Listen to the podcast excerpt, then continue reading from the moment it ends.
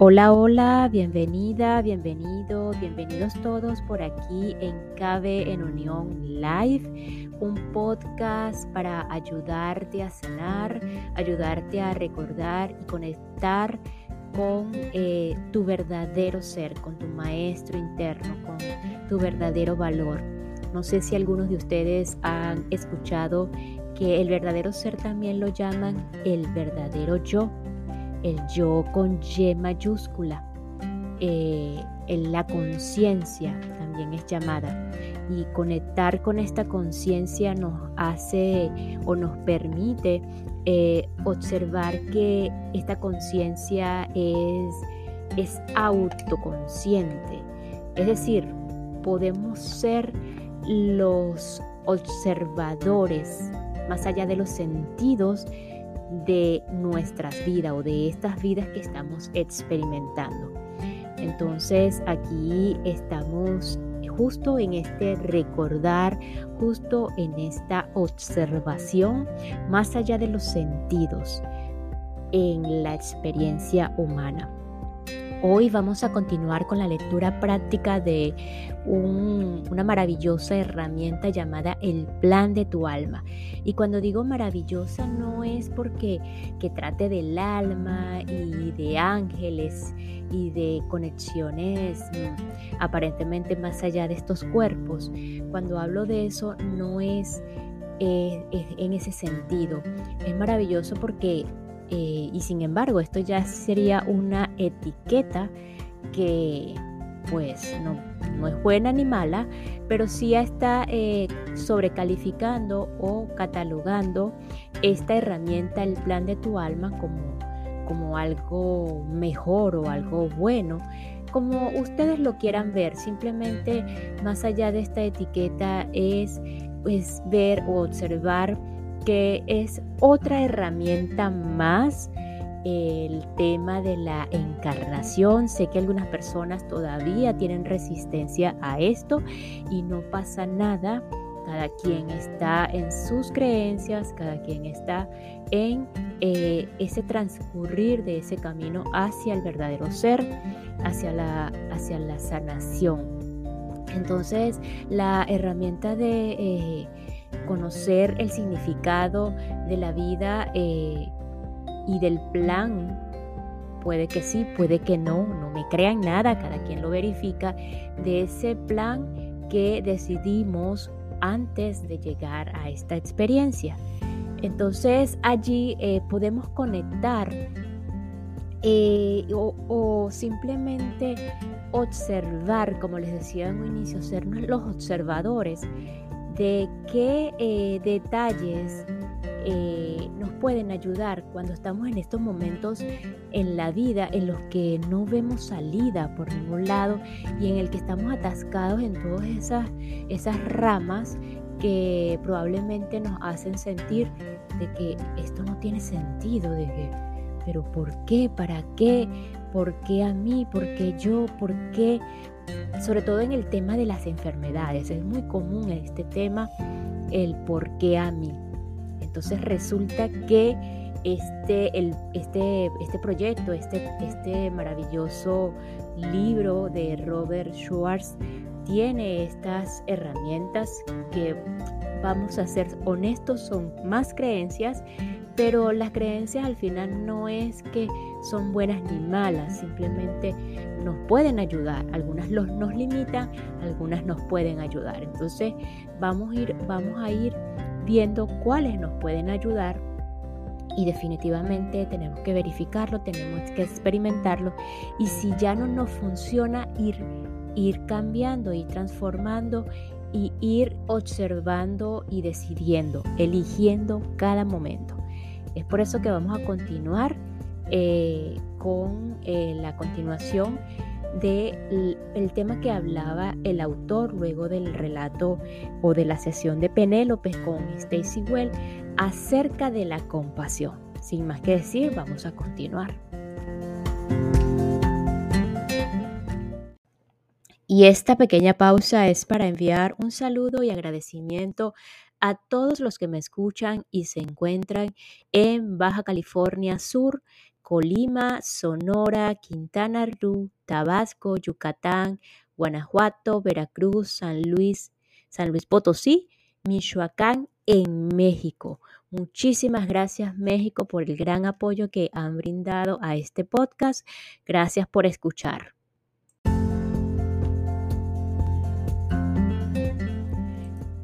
Lo mismo ocurrió en la planificación de la vida anterior. Cuando la madre de Penélope diseñó esa vida, sabía que el alma que se convertiría en su pareja sentimental podría actuar violentamente, pero quiso darle la oportunidad de desarrollar sentimientos de su propia valía mientras estaba en el cuerpo. A nivel del alma, su deseo de serle de ayuda no se vio disminuido por su historial de encarnaciones en las que había expresado ira. Con toda seguridad, estas dos almas planearán otra encarnación juntos, una vida en la que él tendrá otra oportunidad de elegir el amor por encima de la ira. Amamos a las almas con las que planeamos nuestras vidas.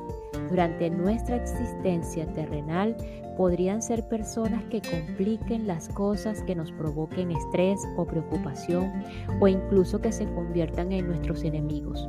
Cuando no encarnan a los esposos separados, al padre maltratador y al hijo descuidado, o a los ex compañeros de trabajo en pie de guerra, son amigos que se quieren, se preocupan profundamente uno por el otro y con frecuencia se reencarnan juntos para completar las lecciones que quedaron sin terminar en vidas previas. Las almas no necesitan encarnarse para servir en el reino físico. Efectivamente, como nos contaron en la sesión con Stacy, almas que no se habían encarnado fueron de gran ayuda para Penélope en sus vidas anteriores. Las almas que están en el mundo espiritual son de gran ayuda en nuestros sueños y cuando estamos despiertos llegan a nosotros a través de las emociones. Aquellos que nos aman están con nosotros siempre. Se encarnen o no junto a nosotros, los lazos del corazón son eternos. La vecina de la anterior eh, jugará un importante papel en la vida actual de Penélope, como lo hará cualquier alma que permita a Penélope expresar compasión. Aprender a aceptar el amor y la compasión es tan importante como aprender a expresarlos. El alma planea vidas que incorporen que incorporan accidentes físicos, enfermedades y, y, discapacidades físicas y mentales. Por ejemplo, la discapacidad que nos confina en una silla de ruedas, para crear circunstancias en las que literalmente no pueda huir de alguien que está expresándole amor. En vidas pasadas, estas almas podrían haber tenido dificultades para aceptar el cuidado y la ternura de otros y planean sus siguientes vidas para aprender esa lección. Las almas también eligen vivencias para superar el miedo. Como el espíritu guía de Stacy indicó, Penélope quería vencer el miedo que aún albergaba de su vida anterior. En esta encarnación, ese miedo está en un nivel subconsciente y su sanación está teniendo lugar en ese nivel. Cuando diseñamos nuestras vidas, buscamos la sanación de muchos tipos, incluyendo la curación de emociones negativas como el miedo. Durante el transcurso de mi investigación, me encontré con un joven que en meditación había contactado con su futuro ser, es decir, con una encarnación de su alma en su tiempo futuro. Su yo futuro le contó que la gente del futuro se refiere a esta época de la Tierra como la edad del miedo. Date cuenta de la importancia de esta denominación, de los nombres casi infinitos que podrán haberse aplicado a nuestra época, eligieron la palabra miedo. El miedo es la emoción predominante de nuestro tiempo.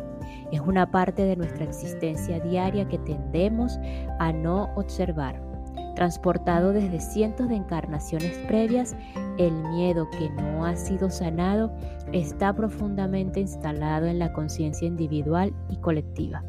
Para sanar el miedo y seguir adelante sin él, necesitamos experimentarlo. La resistencia a cualquier energía solo la hace más fuerte. Los desafíos de la vida nos presentan una oportunidad para sanar los miedos, tanto conscientes como inconscientes. Como el miedo y otras emociones negativas, las falsas creencias también exigen sanación. Si, por ejemplo, el alma que asesinó a la madre de Penélope mientras estuvo en un cuerpo dio forma a una creencia de que se merecía ser despreciado, de que es menos que los demás, ese alma diseñará encarnaciones futuras para aprender lo contrario. Menos que los demás, entre comillas, no es una etiqueta más cierta cuando se aplica a uno mismo que cuando se aplica a los demás. Las vidas subsiguientes usarán planes de aprendizaje en los que el ser que se encarna reflejará esa creencia o esa carencia, perdón, de autoestima. Hemos remarcado lo que estaba presente en la planificación prenatal de Penélope, pero lo que no estaba es igualmente notable. Cualquier sensación de que la sordera sea negativa, entre comillas, mala o una forma de castigo. Penélope sabía que la sordera no es ninguna de estas cosas. Fue lo suficientemente inteligente para reconocer la sordera como una valiosa oportunidad de aprendizaje. De hecho, estaba tan ansiosa por elegir este desafío vital que su espíritu guía demoró el proceso de asegurarse de que lo que deseaba era la sordera. En ningún momento se quejó o buscó un desafío menos difícil. En ningún momento el resto de almas expresaron pena por el, por el reto al que se enfrentaría. Al igual que Penélope, lo vieron como una oportunidad de crecimiento y se sintieron ansiosos por apoyarla en su búsqueda. Incluso ahora, mientras está en el cuerpo, Penélope ve el crecimiento que se deriva de esta experiencia y se siente agradecida por su evolución espiritual. La importancia de la gratitud es enorme. Dos violines afinados con una frecuencia similar sonarán con una resonancia parecida, es decir, vibrarán al unísono. Del mismo modo, la gratitud es una alineación del yo, del yo con minúscula, con la, con la frecuencia de la mente divina, que puede ser el yo con mayúscula. La gratitud es una vibración elevada, incluso sagrada del mismo tipo que el amor, el perdón, la alegría y la compasión. Estar agradecidos no significa que estemos contentos al sufrir, significa que encontramos un aspecto o una conciencia o una consecuencia de un desafío vital que apreciamos. A pesar de la naturaleza o del grado de nuestras dificultades, el crecimiento y el aprendizaje siempre ocurre. Esta expansión del ser debe ser reconocida y apreciada. La mayoría de nosotros oímos con nuestros oídos. Penélope buscó conocerse a sí misma como compasión y por eso eligió una vida en la que escucharía con el corazón. El corazón tiene su propio lenguaje y Penélope está aprendiendo su cadencia.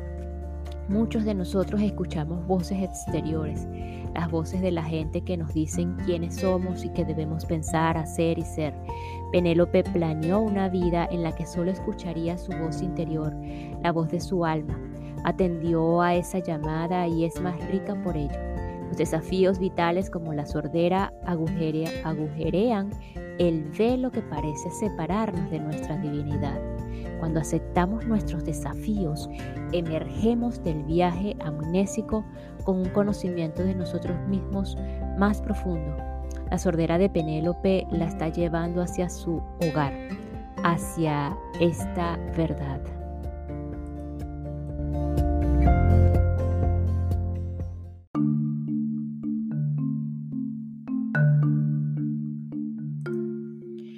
Bob Feisting ocupa un lugar especial en este libro.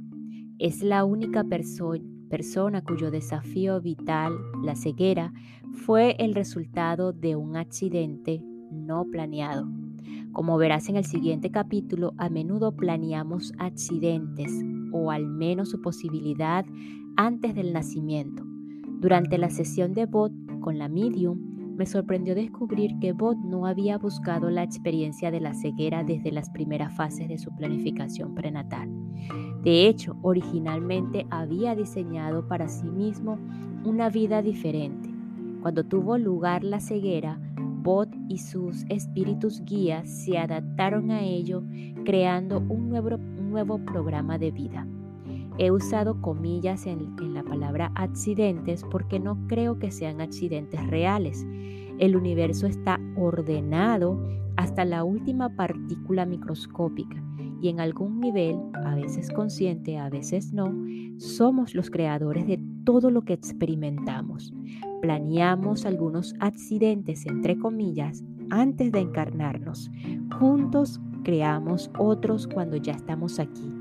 Sin embargo, en ningún caso son sucesos genuinamente aleatorios. Inicialmente me pregunté si el relato de Bob podría ser incluido en este libro. Pensaba que quizá la gente obtendría más ayuda de relatos de almas que habían deseado un desafío concreto antes de nacer. Después de todo, de considerarlo, me di cuenta de que Bob era un regalo del Espíritu, que nos había reunido para mostrarnos cómo responden las almas a sucesos inesperados en el plano terrenal. Este libro no estaría completo sin este relato.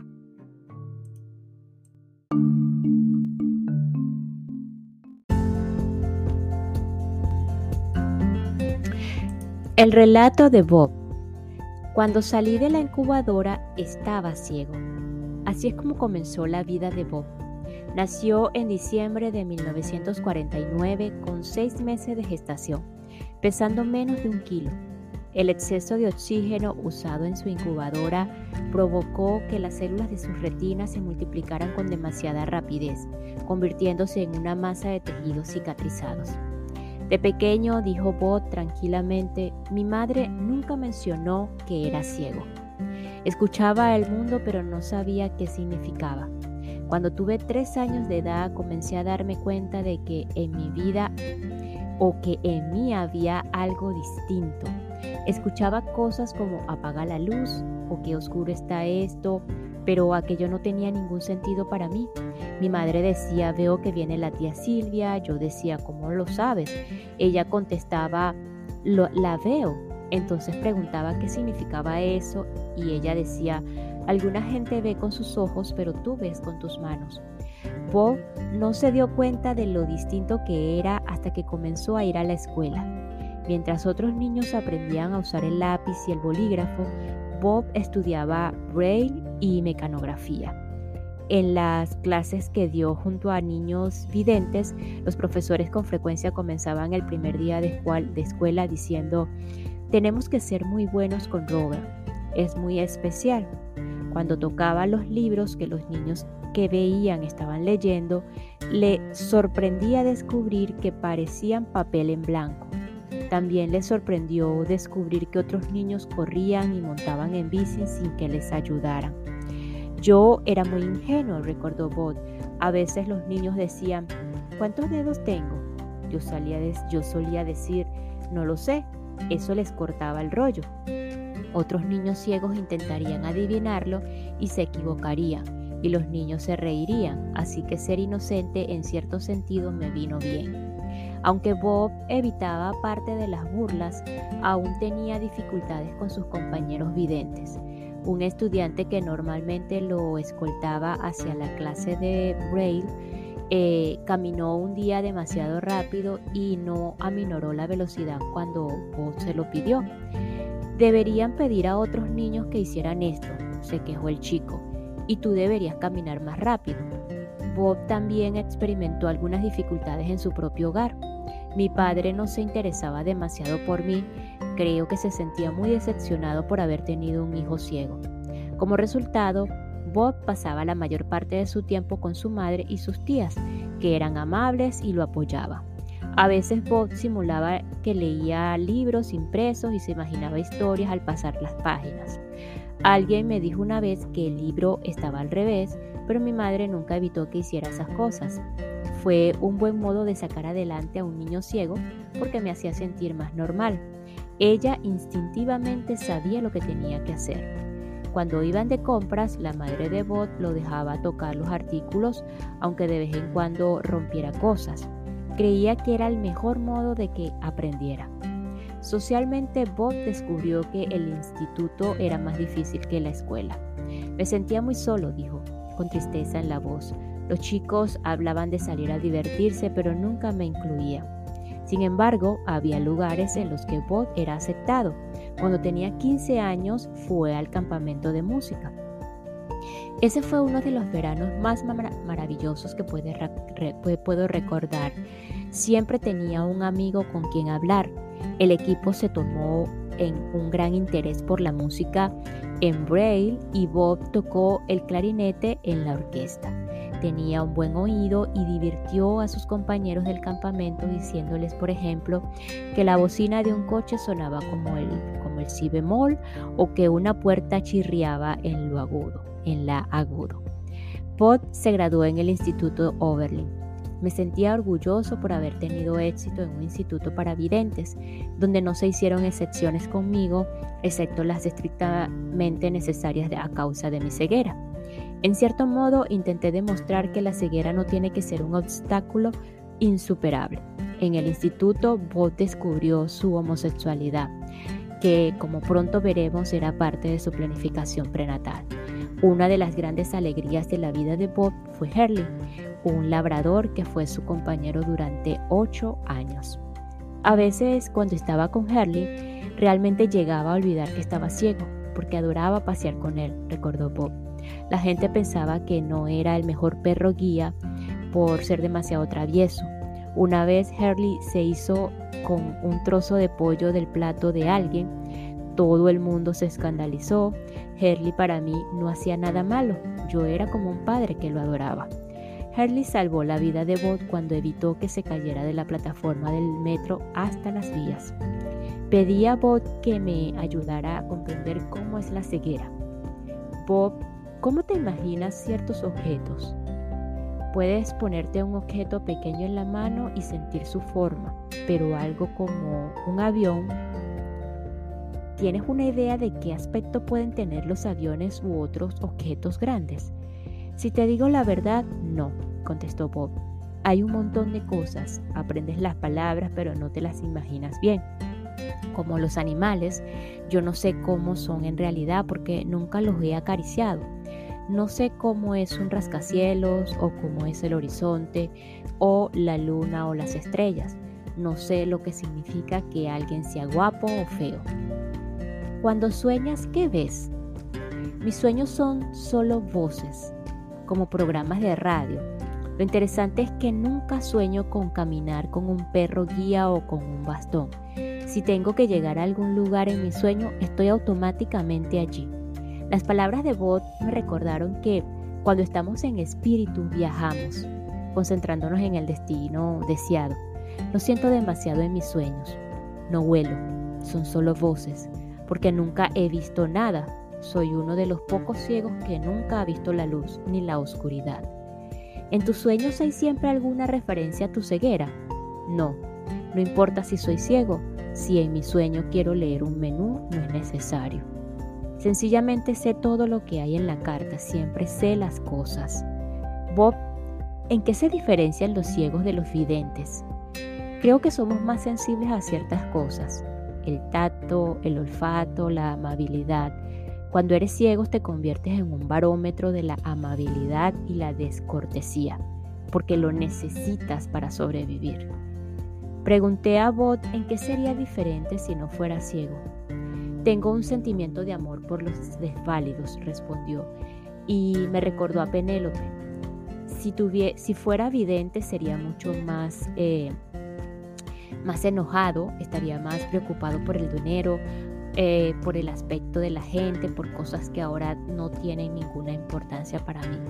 Lo único que importa ahora es la esencia de la persona y creo que la ceguera me ha proporcionado un amor real por los animales porque sé lo que es depender de un perro y hacer que un perro use su inteligencia para ayudarte. Aprendes a confiar en los animales, aprendes a confiar en la gente, porque cuando eres guiado por alguien tienes que confiar en esa persona.